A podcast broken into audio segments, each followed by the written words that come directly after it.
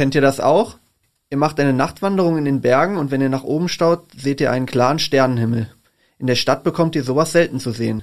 Das Phänomen nennt sich Lichtverschmutzung. Was das genau ist, was das für Auswirkungen auf uns und die Umwelt hat und worin dort die Gefahren liegen, das klären wir in einer neuen Folge Station 64, dem Echo-Podcast für Darmstadt und Südhessen.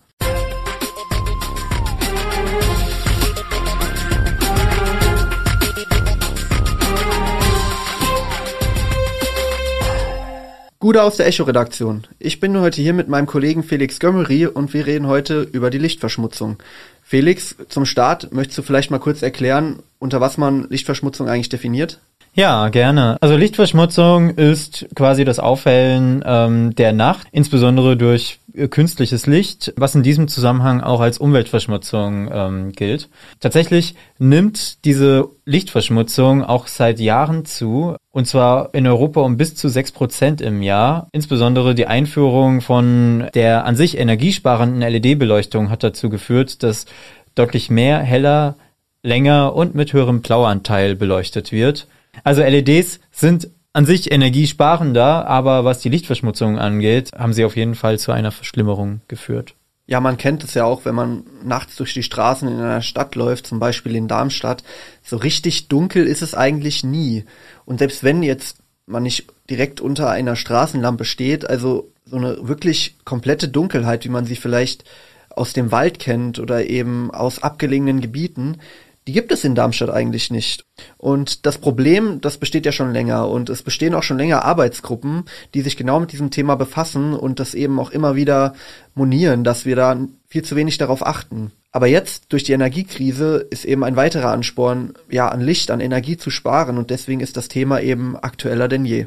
Bei dem Problem der Lichtverschmutzung geht es nicht nur darum, dass wir abends uns nicht die Sterne anschauen können oder dass wir einen ungesunden Schlaf haben, sondern ähm, es geht noch viel weiter.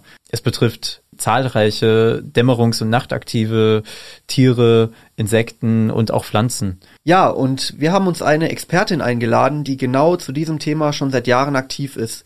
Brigitte Martin ist Mitglied des BUND und schon seit 30 Jahren im Naturschutzbeirat in Darmstadt aktiv. Ja, Frau Martin, Sie sind ja im BUND aktiv und auch in Darmstadt zum Thema Lichtverschmutzung. Wie sieht's denn in Darmstadt mit der Lichtverschmutzung aus? Wie ist die Situation in unserer Stadt? Also in Darmstadt ist es nicht anders als in anderen Gemeinden und Städten überhaupt, also gerade in der westlichen Welt. Wenn man aus dem Weltall auf die Welt schaut, dann sieht man eben dort, die in den Industrieländern wie in Deutschland, wie in Frankreich, wie in Spanien, überall ganz hell in der Nacht und in Afrika äh, Südamerika sieht man eben nur noch ganz wenige Städte, die überhaupt äh, zu sehen sind. Ansonsten ist es immer ganz dunkel. Also in Darmstadt auch ein Lichtpunkt und es kann viel Licht eingespart werden. Das sagt der BUND, der Bund für Umwelt und Naturschutz Deutschland, auch schon sehr lange. Aber jetzt ist die Zeit reif, wo man auch Energie sparen muss und eben auch die Nebeneffekte von weniger Licht eventuell sogar genießen kann. Und es sind ja nicht nur die Menschen, die davon betroffen sind. Klar, bei uns ist es unangenehm ähm, oder man hat vielleicht Schlafstörungen. Für viele Tiere, vor allem Insekten oder auch eben andere Tiere, äh, kann das tödlich enden. Ja, also Licht, der BUND kümmert sich ja vor allen Dingen um die Außenbeleuchtung. Und da muss man eigentlich auch bei sich anfangen. Insekten werden von Licht angezogen. Das macht man sich ja auch zunutze bei manchen Insektenfallen, die unserer Meinung nach verboten gehören, weil da werden also nicht nur die Insekten angezogen, die man nicht will, wie Stechmücken zum Beispiel, sondern eben auch ganz viele Nachtfalter, die dann angezogen werden, entweder dran verglühen oder sich in dem Gehäuse fangen und vor Erschöpfung äh, sterben. Wir haben alle jetzt die neuere Studie gehört. Also wir waren erschrocken über die Krefeld-Studie, dass eben die Masse der Insekten zurückgegangen ist, nicht nur die Artenvielfalt, sondern auch die Masse um 80 Prozent. Sie sehen es ja auch an den Autoscheiben. Früher muss man sie öfters putzen. Und äh, wenn es weniger Insektenmasse gibt, also einfach Individuen weniger, gibt es auch weniger Fressfeinde. Also es ist ja so, dass Insekten von ganz, ganz vielen Tieren in verschiedenen Entwicklungsstadien gefressen werden. Äh, Wenn was fliegt, zum Beispiel die Fledermäuse in der Nacht sind auf Insektennahrung angewiesen. In den Jahren, wo viele Maikäfer da sind, ist alles in Ordnung, die fressen sich schön satt, aber im Sommer gibt's dann keine Maikäfer mehr. Das heißt, die jungen Fledermäuse haben wieder ein Problem, weil die Nachtfalter nicht nachkommen. Denn die Insekten schwirren so lange um die Lampe, bis sie eben vor Erschöpfung sterben. Oder es gibt Fledermausarten, die werden von Licht angezogen, weil sie wissen, da sind Insekten. Andere Fledermausarten, also viele, die jetzt in der Stadt gar nicht mehr vorkommen, fliegen aber vom Licht weg in die dunklen Zonen. Und die finden keine Insekten mehr, weil alle Insekten wie ein Staubsauger vom Licht angezogen werden. Und jetzt ist natürlich die Frage, ähm, jetzt ist es ja so durch gerade durch die Energiekrise ähm, wird vieles abgeschaltet, aber auch vieles gar nicht erst angeschaltet. Beispielsweise Weihnachtsbeleuchtung. Man, es wird ja dazu aufgerufen, äh, weniger oder am besten gar keine Weihnachtsbeleuchtung nach draußen zu hängen. Ist es vielleicht auch einfach eine Chance ähm, für die Zukunft, dass man eben sieht, es geht auch anders und kann sich vielleicht auch eine Insektenpopulation oder eine Fledermauspopulation über die Jahre erholen, wenn sozusagen in Zukunft diese Lichtverschmutzung abnimmt? Ja, also da würde ich äh, das auf jeden Fall bejahen. Also die Weihnachtsbeleuchtung ist ja vielerorts übertrieben. Also ich habe nichts dagegen, wenn jetzt auf dem Luisenplatz oder sonst wo ein schöner großer Baum ist, der mit LED beleuchtet ist. Es ist ja auch so, Weihnachten liegt in einer Jahreszeit, wo normalerweise, wenn die Tiere genug Winterspeck sich angefressen haben, wie Fledermäuse, wie Igel, äh, dass die im Winterschlaf sind, dass sie überhaupt nicht mitbekommen, äh, die suchen sich dunkle Ecken aus zum Winterschlaf, also da braucht man keine Angst zu haben. Und wenn es kalt ist, sind die Insekten in der Winterstarre. Das heißt, die können ja nur reagieren, wenn es eben eine gewisse Mindesttemperatur hat. Wenn es unter Null ist, äh, können, sind die so klamm, da können die sich gar nicht mehr bewegen. Das heißt, die suchen sich ihre Plätze. Die werden nur im Frühjahr, wenn es dann da ist dann der kritische Punkt, wenn es im Frühjahr wieder die Tage länger werden und dann denken die, oh, es ist hell äh, und wir sind schon viel weiter im Jahr und dann wachen die auf, so aus der Winterstarre. Es gibt ja auch im Januar schon manchmal warme Tage und äh, verausgaben sich dann ein bisschen, weil sie nichts zu fressen finden. Jetzt haben wir natürlich viel zu den Tieren gehört und äh, jetzt ist natürlich auch die Frage, was kann jeder Einzelne tun? Was sind vielleicht so diese kleinen Sünden, die jeder vielleicht irgendwo begeht in Sachen Lichtverschmutzung, die einem aber vielleicht am Anfang gar nicht klar sind? Und was sind da so ja, Beispiele, die Sie nennen können, wo jeder sich so ein bisschen äh, sensibilisieren kann und ein bisschen darauf aufpassen kann? Jeder Einzelne und jeder Einzelne kann natürlich selbst was tun im häuslichen Umfeld. Das heißt also gucken, wie viel Beleuchtung brauche ich überhaupt eingeschaltet zu haben und eben frühzeitig eben sagen, jetzt äh, höre ich auf zu arbeiten, jetzt brauche ich nicht mehr die volle Konzentration, dann kann ich auch eine helle Lampe weniger einschalten. Aber ganz wichtig wäre auch draußen, also viele von uns haben ja einen Garten, eine Haustür und wenn man dann eben das ganze Nacht äh, an der Haustür das Licht brennen lässt, dann stört das die Nachbarn, die können nicht schlafen im Schlafzimmer, haben das Licht und auch die Insekten werden angezogen. Das heißt also einfach ausschalten und wenn man einen Bewegungsmelder hat an der Haustür, dass man also das Schlüsselloch zu jeder Nachtzeit auch findet, dann soll man das Licht eben auch nicht so eine helle Beleuchtung haben.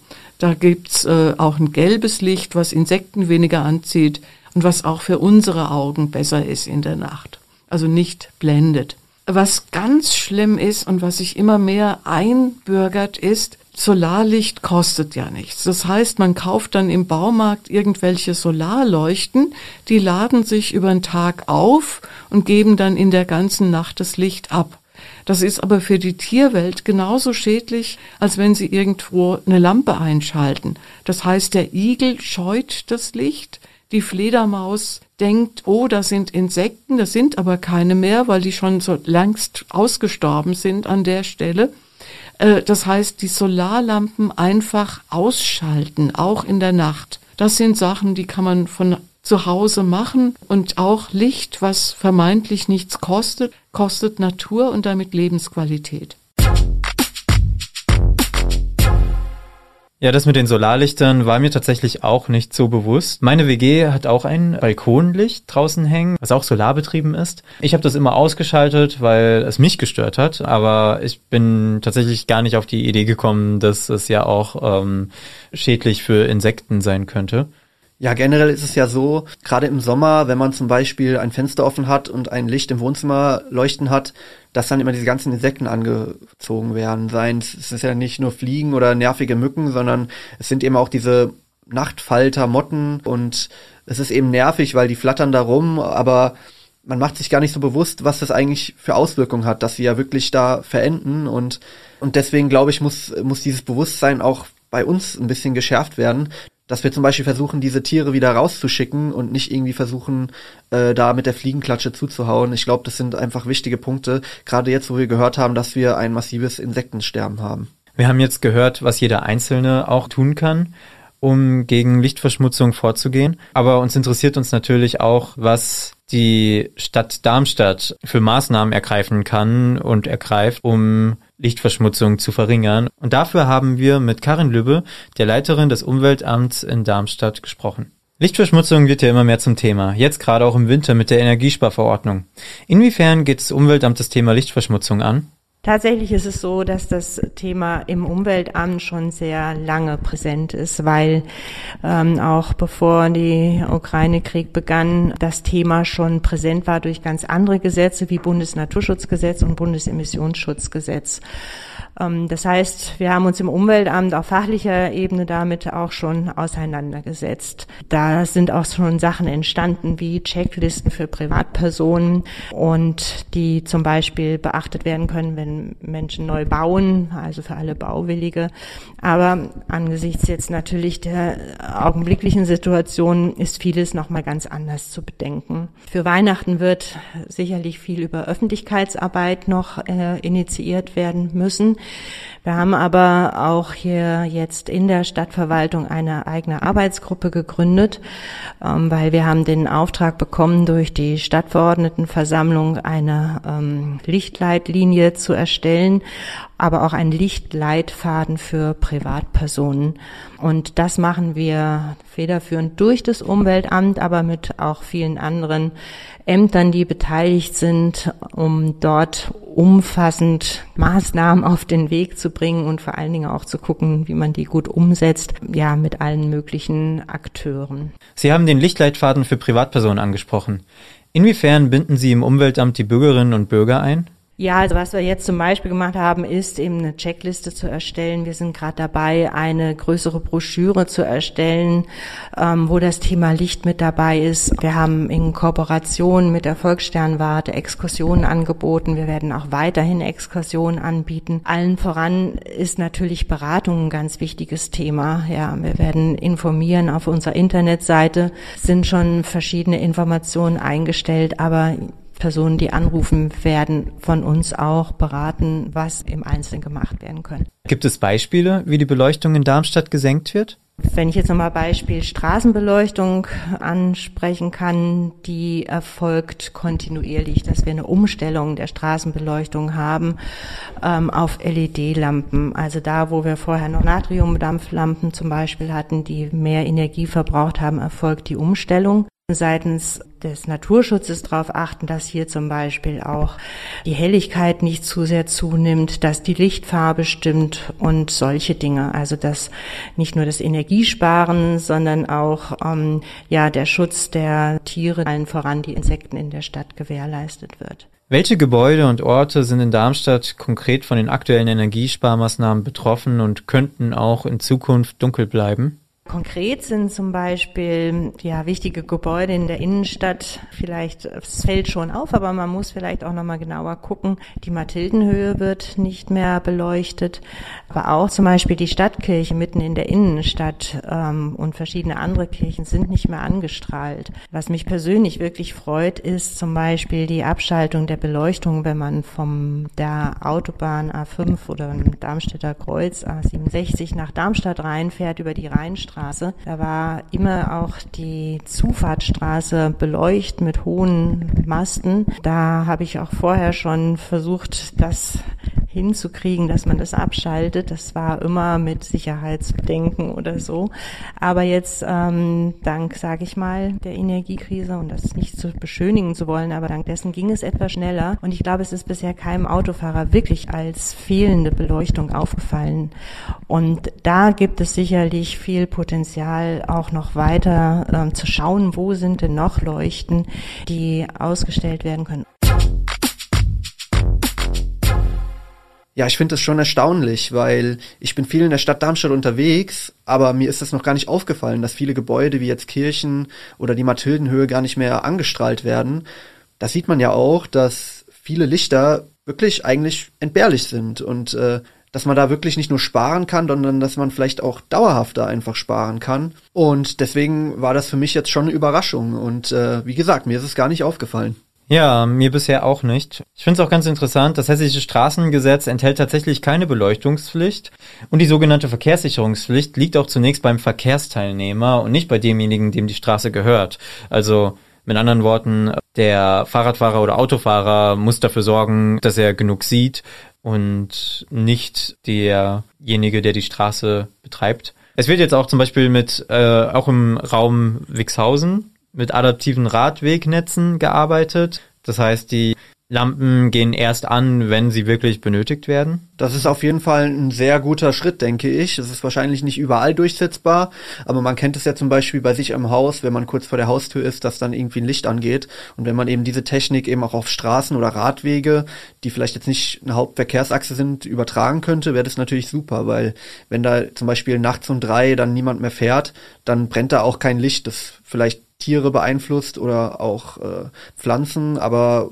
von uns eigentlich auch gar nicht benötigt wird. Wie ist es denn bei euch? Ist euch schon aufgefallen, dass viele Lichter, an die ihr jahrelang, jahrzehntelang gewöhnt wart, auf einmal nicht mehr brennen? Findet ihr das schlecht? Macht es euch gar nichts aus oder findet ihr eigentlich positiv, dass man jetzt merkt, dass man viele Lichter vielleicht auch gar nicht vermisst. Schreibt uns gerne mal, wo euch aufgefallen ist, dass keine Lichter mehr brennen und wie ihr das eigentlich findet. Ihr könnt uns auf Instagram schreiben oder unter audio.vm.de. Wer mehr über Lichtverschmutzung in Darmstadt erfahren möchte, kann an einem Stadtspaziergang am 10. November teilnehmen. Der Rundgang startet um 18 Uhr am Jugendstilbad. Mit dabei ist unsere Gesprächspartnerin Brigitte Martin vom BUND und Christian Rosberg von der Volkssternwarte Darmstadt. Die Teilnahme ist kostenfrei. Mehr dazu in den Show Notes. Und natürlich könnt ihr auch auf echo-online.de vorbeischauen. Auch da haben wir einige Texte zum Thema Lichtverschmutzung und da könnt ihr noch mehr zum Thema von Experten, zum Beispiel von einem Mitarbeiter der Sternwarte in Darmstadt erfahren. Das war's für heute mit Station 64. Das nächste Mal sind Tatjana Döbert und Silke Trescher für euch am Start. Macht's gut! Station 64 ist eine Produktion der VAM von Allgemeiner Zeitung, Wiesbadener Kurier, Echo Online und Mittelhessen.de. Redaktion und Produktion die VolontärInnen der VAM. Ihr erreicht uns per Mail an audio.vam.de.